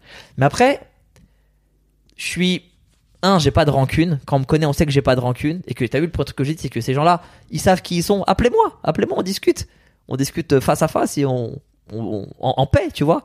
Mais jamais ils t'appelleront. Mais le- en fait, si tu veux, pour moi, il y a un truc qui est plus important que tout, c'est ta propre conscience. Moi, je la dissocie de moi-même. Ma conscience, c'est quelqu'un qui est avec moi et qui me juge H24 et qui peut m'empêcher de dormir. Moi, je sais que j'ai pas de problème de conscience par rapport à cette histoire. Je me suis expliqué par rapport au public, je me suis expliqué par rapport à Copy Comic. Tu sais, Copy Comic, il m'a dit à un moment donné, il s'est excusé plusieurs fois. hein. Il m'a dit, je suis désolé, je vois que ça te met dans la merde et tout. À l'époque de la blague, euh, il m'a contacté, il m'a dit, je suis désolé, je sais que ça te met dans la merde et euh, si je peux faire quelque chose, je lui dis non, franchement, euh, t'as- toi, t'as rien à faire. Toi, t'as fait un truc de ton côté par rapport à, ton idéologie. Je me suis retrouvé dedans par un concours de circonstances. C'est pas ton problème. Et il m'a dit un truc, et je te jure, Fab, que sur la tête de ma mère, que c'est la pure vérité. Il m'a dit quand tout ça se sera terminé, ça me ferait plaisir de te rencontrer, qu'on aille boire un café. Parce que moi, tu le sais pas, mais je suis venu voir euh, tes avant-premières de Mauvaises Herbes et de Nous trois ou rien euh, avant même d'être copie comique. J'étais fan de ce que tu faisais. Et ça me fait plaisir de voir que t'es un gars intègre, etc. Et je lui ai dit merci, mais je te jure qu'on va jamais faire ça. Parce que si je te vois en vrai, si je sais qui t'es, quand on va me demander c'est qui copie comique, je pourrais pas dire je ne sais pas. Bah Ce oui. serait un mensonge. Aujourd'hui, je sais pas qui est comique. Faut et je veux Batman jamais reste le savoir. Batman, Exactement. Je veux jamais le savoir. Donc euh, voilà. Mais tu vois, il y a, il y a- il y a- quand je te dis victime d'une cabale, euh, enfin c'est ce que tu as dit, j'ai validé, mais il y a aussi des gens qui sont victimes de plein d'autres choses. Je, je suis même pas le plus. euh, les- de l'extérieur, les gens ils peuvent croire que ces ces métiers-là, c'est des métiers. euh, Mais t'es sûr que c'est en rapport avec ça Ah non, mais c'est des certitudes. Sur, sur ah mais c'est des certitudes. T'as vu, j'ai mis deux ans. à- Là, Ouais, là, j'en ai jamais parlé, c'est parce que c'est toi. Ouais. Tu m'as pas vu dans les médias là en parler et, et trucs et tout, tu vois. Là, je t'en parle parce que c'est toi, parce qu'on est, sur ton canapé. J'oublie même que j'ai un casque sur les oreilles, un micro dans la main, tu vois. Je parle juste à un mec que j'aime bien, que je connais depuis longtemps. Il y, a, Et- il y a deux trois gens qui écoutent, hein, t'es au courant ou pas? Écoute, au moins, ce sera sorti dans un cadre sincère et naturel, tu vois. Mais en tout cas, je, je dis pas ça pour me plaindre. Tu vois, je dis pas, euh, oui, bon, il m'empêche de travailler, s'il vous plaît, aidez-moi. Je suis pas dans cette démarche-là du tout. C'est dans des, dans des, dans une carrière, il y a des, il y a des hauts et des bas. Combien de, tu connais l'expression, la, la fameuse traversée du désert? Mm. Tu vois, si moi ma traversée du désert, c'est, c'est ça, franchement, j'ai de la chance. Parce que je continue à bosser, j'ai mon public qui vient me voir, j'ai ma chaîne YouTube qui marche très bien, euh, je, je, je crée mes films, je crée mes spectacles, j'écris, je réalise, je joue, j'ai d'autres projets à côté aussi. Euh, ça fait partie de la vie en fait. C'est comme ça, faut l'accepter. Et mon, mes parents, ils ont, ils ont subi des vrais trucs de fou. On parle de prison, on parle de fuir son pays, on parle de risquer de mourir, de voir son bébé mort. Euh, je vais pas me plaindre parce que t'as trois quatre gars un peu influents qui essayent de me causer du tort. C'est pas grave, je m'en remettrai. Oui, mais ça t'empêche. Enfin, c'est pas parce que tes parents ont vécu des trucs euh, de fou que c'est pas pour autant dur pour toi de vivre ce que t'es en train de vivre. quoi. Ça aide, franchement, ça, ça forge. Ah Ça- ouais? Ouais, ça permet de prendre plus de recul, ça permet de, de, de relativiser, de te dire, euh, bah écoute, euh, franchement, bah voilà, c'est la vie en fait. Il y a des gens qui t'aimeront pas, quoi, quoi que tu fasses. Il y a des injustices, parce que là pour le coup c'est une injustice, que je suis accusé d'un truc que je n'ai pas fait mais que je trouve noble. Hmm. Donc c'est encore plus dur pour la personne en face qui pensait que j'allais juste m'excuser, dire non, c'est pas ma copie comique, vraiment les gars, euh, euh, moi je suis avec vous. Non, moi je suis pas avec vous. Moi je, je suis avec copie comique. Je Hmm. suis avec les gens qui les gens intègres. Euh, maintenant, si t'as volé, tu le sais, corrige, travaille. Je crois en la rédemption. Et si, et si t'as pas volé, bah, c'est pas mon problème. Moi, je suis pas dans l'histoire, tu vois. Waouh. Ça a l'air d'être un. euh, En fait, à la base, c'est quand même faire des blagues, hein, votre métier. Exactement. mais mais c'est comme tout. C'est comme euh, notion de- des blagues, quoi. Oui, mais, mais c'est Astier qui disait ça. Il disait Je connais rien de plus sérieux que l'humour. Mm. Et il a raison, parce que derrière une blague. En fait, regarde, C'est comme, tu dis par exemple, ouais, mais à la base, euh, t- c'est juste de faire un plat. Ouais, mais le plat, la façon dont il arrive, la coordination, que le mec il lève la cloche, l'autre à côté va se ramener le vin, le pain, le truc, l'endroit où t'es, c'est un orchestre, c'est millimétré. Là, on parle de blagues, mais on parle de gens qui ont payé, qui sont assis et qui vont tous rire au même moment sur la même blague. Tu tu te rends compte quand même, on- on- là, c'est un, métier, c'est un travail de fou, il y a des effets. Je crois que les gens se rendent pas compte Ils quand se rendent pas compte. quand ils ont pas l'habitude. Mais oui, c'est que de l'humour. Mais ils, ils voient pas tout ce qu'il y a derrière. Mais tu, pour, quand quelque chose paraît simple, c'est que c'est très difficile, justement. Et, et, et un humoriste qui voit son métier juste comme de la blague, comme tu dis, bah les gens ne vont pas le voir sur scène. Parce qu'il n'arrive pas au niveau où tu as envie de payer pour lui. Parce que c'est de la blague. C'est quand tu travailles, que tu millimètres tout, que tu t'enregistres, que tu t'écoutes, que tu te regardes. Ce mouvement-là, je vais le faire là. Ah, mais là, là, tu sais que j'ai mis. Avant, à une époque, je faisais une blague. Elle marchait de fou. Et un jour, elle a arrêté de marcher. Et je devenais dingue, je comprenais pas. Je me rematais les vidéos, je comprenais pas, je comprenais pas pourquoi elle marchait plus. Et je me suis rendu compte d'un truc, c'est qu'en fait, c'est une vanne qui venait après une question. Donc je demandais au public qui nanana? Les gens levaient la main. Avant, j'attendais qu'ils aient la main baissée et je faisais la vanne et c'était une explosion. Et après, je faisais la blague alors qu'ils avaient encore la main en l'air. Juste le fait d'avoir la main en l'air, ça a coupé de plus de 50% les, rires dans la salle. On parle vraiment, on est, on est aussi, on est à la virgule près quoi.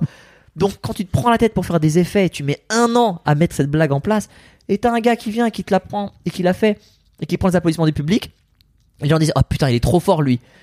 Mais c'est dur, c'est dur. C'est aussi pour ça que je voulais pas mettre mes vidéos au début. J'avais peur qu'on me vole des vannes ou, ou le concept ou quoi que ce soit, tu vois. C'était aussi une des raisons. Donc là, ce que tu fais maintenant, c'est que tu mets des, c'est que tu mets des moments d'impro. Ouais. Et ça, c'est involable quelque part parce bah que c'est- si, parce que s'il y a des réparties qu'on peut voler, mais au moins je les ai mises en premier. Oui. Après, quand c'est quelqu'un de plus connu qui les fait, tu peux rien faire. Les gens vont dire, bah, c'est lui qui l'a fait. Mais au moins, moi, je l'ai mis en premier. Là où je voulais en venir, c'était que, en fait, c'est un talent que t'as développé l'impro. Ouais. Avec le temps. Complètement. Co- D'où ça t'est venu ça? Bah, tu- toi, t'étais là au début, Ouais. quand je faisais mes premiers spectacles. Et si tu te rappelles, je partais aussi en impro, mais c'était un peu, c'était cadré. C'est comme ce que font la plupart des humoristes. Ça veut dire, t'as ton spectacle, tu sais que tu commences par ça, ça, ça. Là, t'as un espace, tu vas improviser. Tu prends 2-3 minutes, puis tu continues ça, ça, ça, puis t'as un autre espace, puis un troisième, etc. Je faisais ça. Et puis, en fait, je m'amusais plus à faire mes impros qu'à faire les textes. Et je me suis rendu compte aussi que quand tu vendais un truc comme une impro, bah, ça marchait mieux. Tu vois, n'importe quoi, mais j'ai une blague sur euh, les moustachus. Si dans la salle je dis euh, ah là j'ai un pote euh, moustachu, il lui arrive un truc, nan, nan, je raconte, les gens vont rire parce que sketch- passage est marrant. Mais si je parle à un gars pour aucune raison et pendant que je lui parle, je me rends compte qu'il est moustachu et je fais toi t'es moustachu.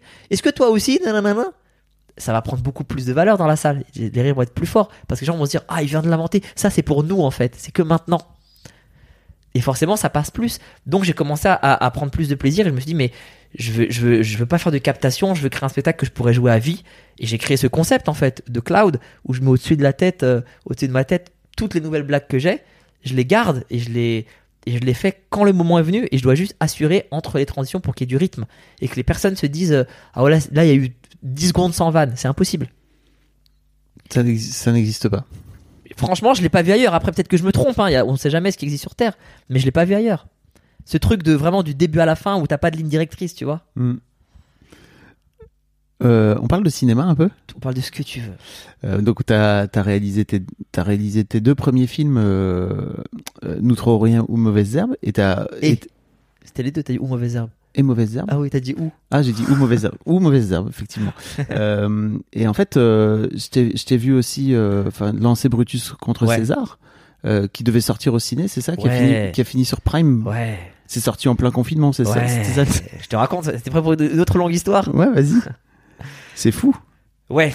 En fait, ce qui s'est passé.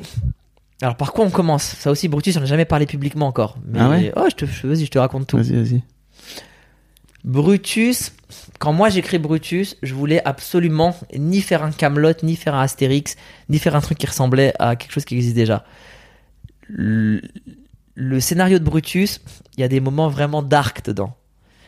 Il y a des moments marrants, il y a des moments de genre les combats, ça devait vraiment être des trucs d'égorgement et des vrais trucs. euh, Tu vois, je voulais que quand t'es dans des scènes drôles, elles soient vraiment drôles. Quand t'es dans des scènes touchantes, elles soient vraiment touchantes. Et quand t'es dans des scènes de combat, elles, ce soit du soit gladiator, du quoi. gladiator. Mais même Mm. plus, j'avais mis de- du Muay Thai. J'avais le mec qui a fait les cascades sur Brutus, c'est un gars qui fait des des trucs. De... Mohamed, j'embrasse d'ailleurs. C'est un truc qui fait des. C'est un mec qui fait des des arts martiaux. Donc on est on est sur des combats. euh, euh, du Viet Voda, on est sur d'autres trucs en fait que les Romains ne. Les Romains c'était une épée et basta, tu vois. on est sur des trucs un peu des, des- des Shaolin. Et donc en fait, moi j'ai commis une, une énorme erreur sur Brutus. Ça a été mon erreur principale et ça m'a, ça, j'y pense tout le temps. Je te jure, il y a pas un jour où j'y pense pas. Ça me fait plaisir de. Hein? Ça me fait plaisir de te ramener ça au- aujourd'hui. Non, non, mais t'inquiète pas, parce que je me dis, je veux plus jamais que ça se reproduise comme ça. J'ai fait l'erreur de partir, entre guillemets, en guerre, parce que quand tu pars sur un film, c'est une guerre. Tu pars euh, pour deux ans de travail, tu vas donner deux ans de ta vie à un projet, sans avoir les bonnes armes autour. C'est-à-dire que j'avais les bons comédiens, j'avais la bonne équipe, Un casting de ma boule. ou de ma boule. Mais tu sais pourquoi? Parce que le casting est venu sur le scénario. Et tous ceux qui, qui, qui ont vu le film et qui m'ont dit, y a pas de vanne, le scénario est nul, c'est de la merde, je vais pas leur dire, non mais les gars, vous n'imaginez pas en fait que moi j'ai écrit trois scénarios dans ma vie, c'est celui qui a le plus convaincu. C'est vraiment le meilleur de mes trois scénarios, c'est c'est le mieux écrit en fait. Mais les gens peuvent pas le voir parce que le film ressemble pas au scénario au final. Et euh, j'ai un casting de fou parce qu'ils m'ont fait confiance par rapport à mes deux précédents films, je les, je les remercie de ça, et parce que le scénario était bon. Mais c'est financièrement, on n'a pas réussi à débloquer assez d'argent. Et en fait, là où sur euh, Nous trop rien, Mauvaise Herbe, c'est des films euh, comédie dramatique qui se passent un peu en banlieue, on est sur euh, quand même des personnes avec une vie modeste, où tu te dis, vas-y, franchement, un million de différence, euh, on le voit pas, quoi. Au lieu de mettre 250 figurants, j'en mets 70. Au lieu de prendre euh, euh, au lieu de prendre, je sais pas moi, de faire arriver mes parents trois rien à côté des Champs-Élysées, Ar- Arc de Triomphe et de filmer ça, parce qu'on n'a pas le budget, et ben ils sont dans la voiture et on va filmer la- leurs yeux qui découvrent et dans la vitre on va mettre le truc et ça Mm. coûtera moins cher, tu vois, ça passe. Et ben dans ce genre de film comme Brutus, c'est impossible en fait, tu peux pas, parce que ça fait vite cheap. Si t'as pas les bons costumes, les bons décors, si t'as pas euh, le bon nombre de figurants, si t'as pas tout ça, et mes équipes, ils ont tous fait au mieux, ils se sont pris la tête. Et vraiment, je, les remercie, ils ont tous joué le jeu. Mais à un moment donné, l'argent, c'est le nerf de la guerre parce que l'argent, c'est le temps aussi. Au lieu d'avoir trois prises pour faire euh, une scène, bah t'en as 15. Et quand t'en as 15, bah moi j'ai plus de choix au montage.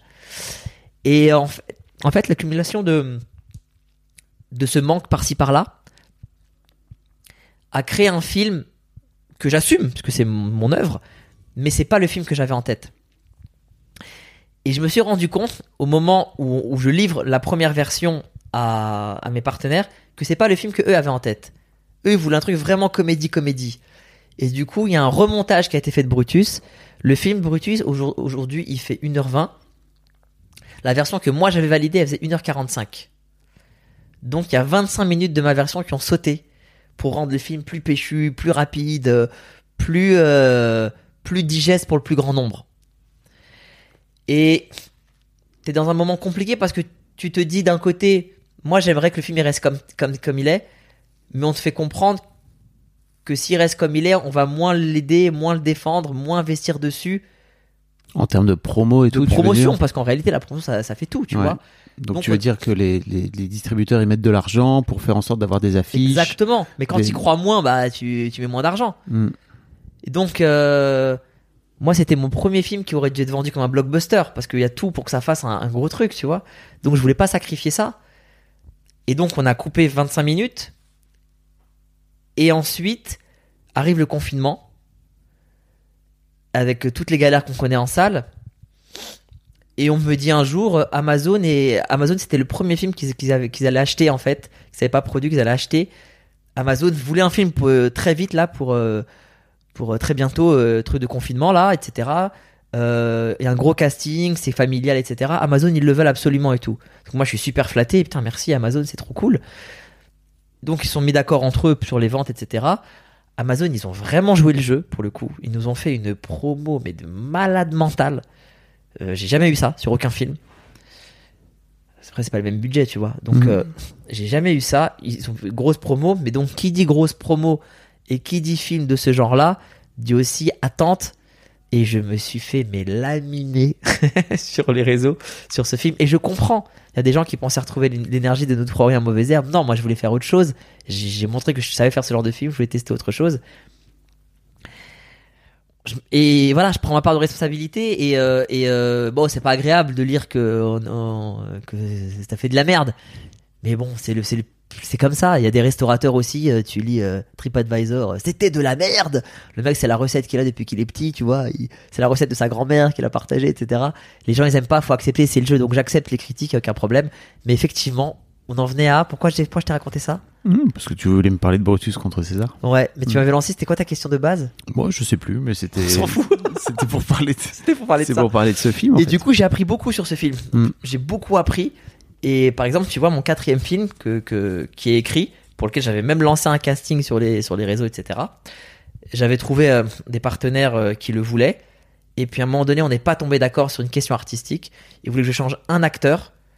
Et ben là où je, je, suis certain que 100% des réals auraient dit oui, que c'est pas un acteur connu en plus, hein. 100% des réals auraient dit oui. Euh, c'est un film choral avec plein d'acteurs en fait. Ils voulaient que un soit connu dans la liste. J'ai dit pour moi ils doivent tous être inconnus ou tous être connus. Et je pense que tous inconnus c'est mieux. Ils voulaient en changer un seul. Et, j'ai dit non. Je me suis assis sur une grosse somme d'argent. Euh, sur euh, une potentielle un potentiel film que vraiment que j'aime beaucoup qui verra peut-être jamais le jour mais j'ai dit je ne fais plus de concessions artistiques c'est fini je m'en fous. Je veux plus je veux plus me retrouver dans une situation où je, où je dois défendre un projet que j'assume pas. Voilà. Oui, c'est ça, c'est que t'as l'impression qu'au final, Brutus contre César, c'est pas, c'est pas un projet que t'assumes, quoi. non parce que un même mais c'est horrible tu sais pendant le tournage d'avoir des acteurs qui te font confiance et ils te ils, ils te disent c'est bon hein, la scène elle est bonne hein. Et toi tu fais ouais ouais t'inquiète t'inquiète. Et dans ta tête tu sais que tu pourras pas la monter parce que le soleil, le truc fait qu'on n'a plus l'argent pour rester à la fin et refaire des scènes supplémentaires, parce que l'autre acteur qui joue, il le fait finalement pas comme tu voudrais qu'il le fasse, mais t'as essayé de le diriger deux trois fois et que tu sais que ça marchera pas, donc lui il se retrouve pénalisé à cause de l'autre, et qu'en plus tu sais que toi t'es déjà en train de te dire, il faut que je trouve un plan B à cette scène, je vais pas pouvoir la monter. Et lui donne sa vie, il te fait confiance, et c'est et je me sentais mal, franchement. J'ai- j'ai- je, je veux plus revivre ça. Je veux plus me retrouver dans une situation où je peux pas dire honnêtement à mes comédiens, non, franchement, c'est pas bon, on va trouver une solution. Je veux plus vivre ça. Et donc, tu préférerais faire des films un peu plus modestes, entre guillemets, en termes Ah, de, complètement. budget, etc., c'est ça? Complètement. Même quitte à ne plus faire de films. Oui. Non, mais je te jure, je suis préparé à ne plus faire de films, mais je veux Mm. plus me retrouver à, à, à- à assumer un truc qui n'est pas de moi en fait, qui n'est pas ce que j'avais en tête. C'est pas complètement parce que a des gens qui ont, qui ont aussi aimé Brutus et qui me disent moi j'ai adoré et tout. Je vais pas euh, casser leur dire en disant non vous avez rien vu, c'est nul ce que vous avez vu, tu vois? Tant mieux si vous avez aimé, mais ça, ça aurait dû être beaucoup mieux, vraiment. T'a- t'a- T'attires pas tous ces comédiens là avec un scénario bancal. Oui, je comprends. C'était vraiment une, euh, une une succession en fait. Brutus, il y avait il y avait trois quatre épisodes, Ch- chacun devait être développé ensuite et euh, enfin bon, c'est je vais pas parler d'un truc qui verra peut-être jamais le jour, tu vois. Tu veux dire que tu voulais vraiment faire une trilogie, c'est ça? Ah plus qu'une trilogie Ah ouais, J'ai écrit vraiment pour euh, pour aller plus loin. Pour moi, c'est un, un, un rendez-vous régulier. Je voulais créer un univers et euh, et tu vois pour te dire, euh, Amazon était intéressé par Brutus 2, mais avec un budget similaire au premier. Et je savais qu'on j'aurais les mêmes problèmes. Donc même si moi j'étais bien payé sur le 2, j'ai dit non, je veux pas, je veux, je veux que ma, je veux que mon nom soit associé à des choses de qualité, que les gens quand ils voient mon nom ils se disent bon si c'est Kairon on fait l'effort, ça doit être bien. Et ça, ça incombe aussi, ça a un coût, ça incombe de parfois prendre moins d'argent, et même de, ouais, de d'en prendre complètement moins sur plein de projets que tu fais pas, mais au moins ton nom reste crédible quoi. Hmm. C'est un marathon C'est un marathon, exactement. C'est un marathon ce métier, c'est vrai. Hein et tu et t'es, et, et- et tout le temps en mouvement. Tu sais jamais quand tu vas. euh, sais, il y a quelques années, je, pensais vraiment. Je me suis dit, sais quoi, là j'ai le truc idéal. Je produis mon spectacle, je suis sur scène régulièrement, ça fonctionne. Je fais pas de promo pour mes spectacles parce que euh, j'ai pas envie de faire l'humoriste de service en, en promo. Par contre, je fais un film tous les deux ans et je fais de la promo pour mon film. Quand je fais le promo pour le film, on parle du spectacle aussi. C'est un système, c'est une triangulaire qui est parfaite. Tout va bien, ça se passe, c'est magnifique. Confinement. J'ai mis 10 ans à huiler un système parfaitement et un grain de sable qui, gâche tout, tu vois. Tu, peux, jamais savoir ce qui va se passer. Donc, soit tu as trois coups d'avance, mais ça prend beaucoup de temps, beaucoup d'énergie. soit tu lâches aussi un peu prise, tu dis écoute, on verra, on verra comment ça va se passer. Je vais kiffer, je vais faire ce que ce que j'ai envie de faire. Et c'est aussi pour ça que j'ai dit à Navo, Navo, dis-moi, euh, je vais faire des podcasts cool. J'ai envie de, je, je vais arrêter de réfléchir et de calculer en fonction de si je fais ce truc-là par rapport à l'image, l'autre truc, il va pas. Je veux plus être dans cette logique-là, tu vois. Bah merci Navo. ouais, avec plaisir. Merci pour la passe des Navis. Là, on a, on a un groupe WhatsApp avec Navo en ce moment. On s'envoie des énigmes. Ah ok. Ouais, on passe nos journées à faire ça. On s'envoie des, tu sais, par exemple, je sais pas, je t'en dis une qui est nulle, hein, très simple, mais genre, euh, euh, un mec euh, est en t-shirt et ses deux bras, c'est des pitbulls. Brad Pitt. Tu vois Je te dis la, la version euh, bêta du truc, tu vois. mais là, on est à un autre niveau et tout, et on, toute la journée, on fait que réfléchir à ça et tout. Nos vies sont nulles, hein. Vos, vos cerveaux. On fait que ça, on fait que être sur ce truc-là et on fait que réfléchir à ça. Tu, tu travailles pas là en ce moment? Si, si, bien sûr, si, si. Parce que tu tournes un peu là ou euh, Alors là, j'étais en tournée jusqu'à il y a deux semaines. Là, Ouais. là j'ai une petite pause. Mais je reprends. Il, il sort quand l'é- l'épisode?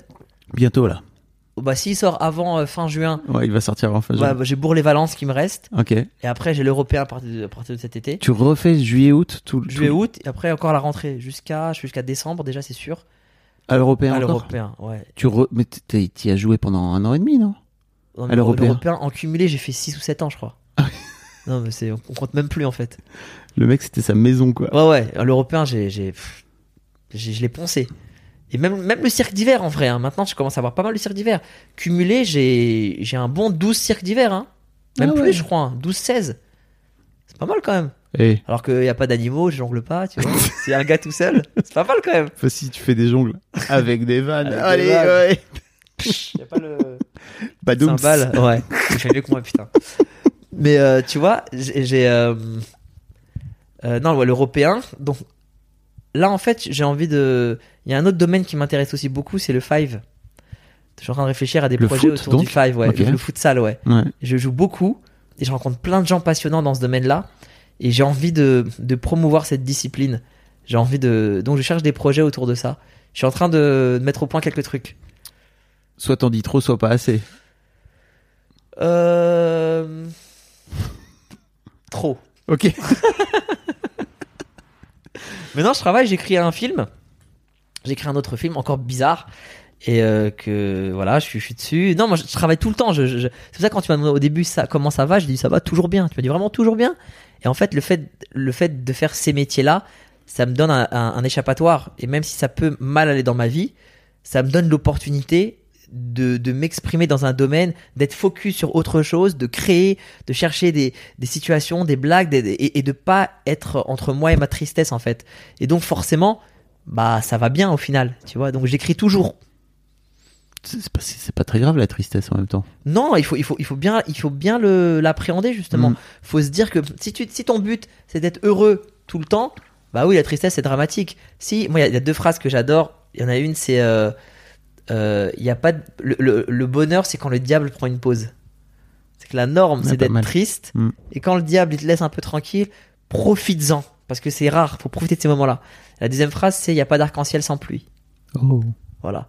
Donc la tristesse fait partie du quotidien. Il faut, il faut, quand tu sais qu'il y a une tristesse qui va arriver, eh ben le moment de joie que tu as, tu le savoures dix fois plus. C'est pas une norme.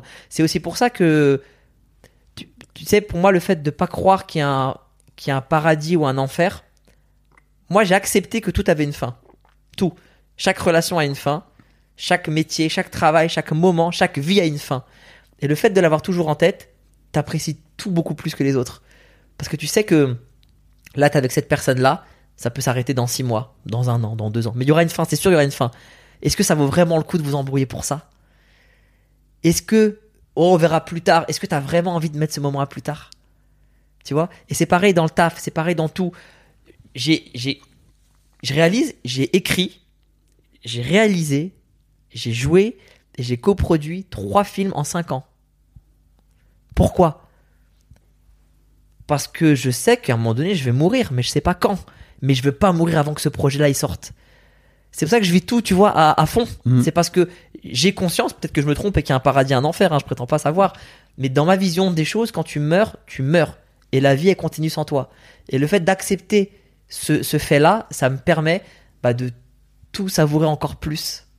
et de toujours bien aller justement. Tu crois que c'était daron, ça, avec leur histoire euh, toute particulière, Ça euh, joue, ouais.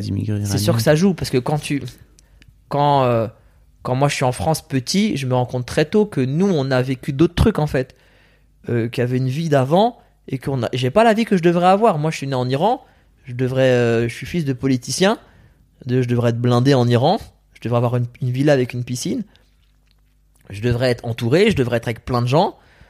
Et là, je suis qu'avec des, des blédards moustachus relous. Je suis le seul enfant dans un foyer. où On dort à 16. Euh, je comprends pas les gens qui parlent, on parle pas la même langue. Pourquoi, pourquoi à l'école les petits ils parlent pas comme moi? Et euh, et pourquoi toutes les semaines il y a un mec qui meurt dans ma famille? Comment ça se fait en fait? Pourquoi, pourquoi? Et du coup, j'ai appris très tôt que rien n'était figé. Tu pouvais tout perdre. C'est pour ça que tu vois, aujourd'hui je fais du ciné, mais je fais pas du cinéma. Euh, c'est un secours de circonstances. J'ai fait de la scène et j'en fais encore, mais je viens pas de la scène non plus. J'ai jamais fait de cours de théâtre, de trucs, de d'école. euh, Je viens du rap parce que j'écoutais du rap. En fait, c'est un cheminement. Là, je te parle du Five. Je te promets que je vais avoir un rôle dans le Five euh, français dans les années à venir. Je sais pas quoi, mais je, peux te le promettre. On sait pas où la vie nous mène. Faut, faut accepter. Et même quand je bossais avec les, avec les jeunes, quand j'étais éducateur, je leur disais, euh, quand quelqu'un leur disait, tu veux faire quoi plus tard comme métier? Je dis, mais arrêtez avec cette question de merde. Arrêtez, tu veux faire quoi comme métier? C'est fini l'époque où je vais être soudeur. Et je vais être soudeur à 60 ans, je vais à la retraite. Ça n'existe plus. Vous allez faire, les enfants, vous allez faire 10 métiers. Qu'est-ce que vous aimez faire? Commencez par là. Et ce que vous aimez faire, ça vous emmènera vers autre chose que vous aimez faire, vers autre chose que vous aimez faire. Arrêtez avec ce concept de métier, c'est fini ça. J'y crois plus à ça, tu vois. Donc, euh, rien n'est figé. Faut accepter que tout, on est constamment en mouvement. Et c'est seulement en acceptant d'être en mouvement. Ça, c'est comme dans les arts martiaux. Quand tu prends un coup et que tu le contres, bah, tu te fais mal. Quand tu accompagnes le coup, tu, tu, tu, tu, tu l'enrobes, tu l'englobes, Ouais. bah, t'as moins mal en fait. Putain, c'est une, c'est, c'est une belle leçon de vie. C'est vrai Tu te fous de ma gueule ou pas? Je sais jamais. Non. Quand je suis premier degré, je sais pas si les gens rigolent ou pas, je te jure. Parce que je suis dans mon truc, je, je suis naïf de fou. Non, mais c'est vrai, t'as raison. Il faut, il faut savoir.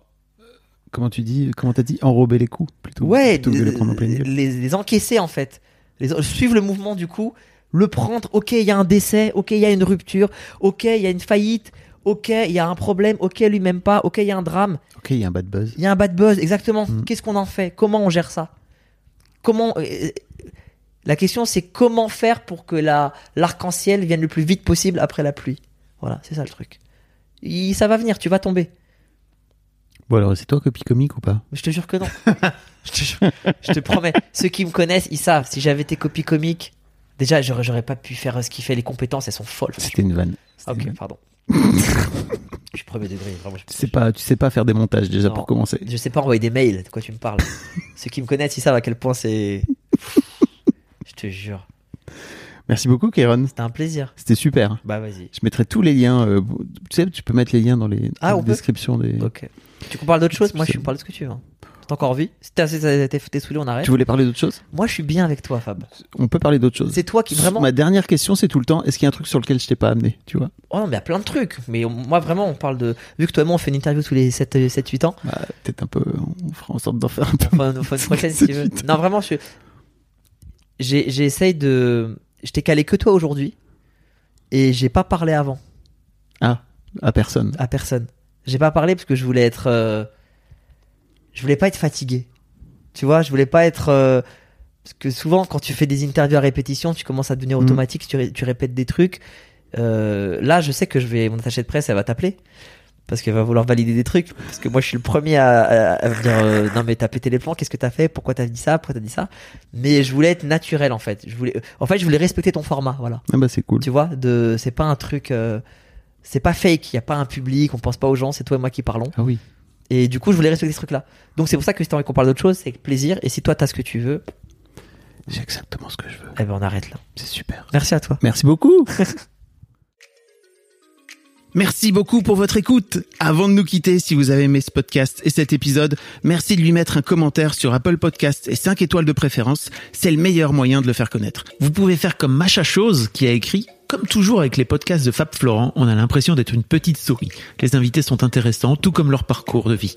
On rit, on s'interroge, on apprend, et on apprend aussi sur soi. Merci Fab, tes podcasts sont inspirants. Eh ben merci beaucoup, ça fait plaisir. Et si vous voulez faire comme elle, vous vous rendez sur Apple Podcast et vous cherchez Histoire de succès directement dans votre appli ou sur votre ordinateur. Merci beaucoup à vous et rendez-vous jeudi matin à la même heure à partir de 6h du matin dans votre appli de podcast pour un nouvel épisode d'Histoire de succès.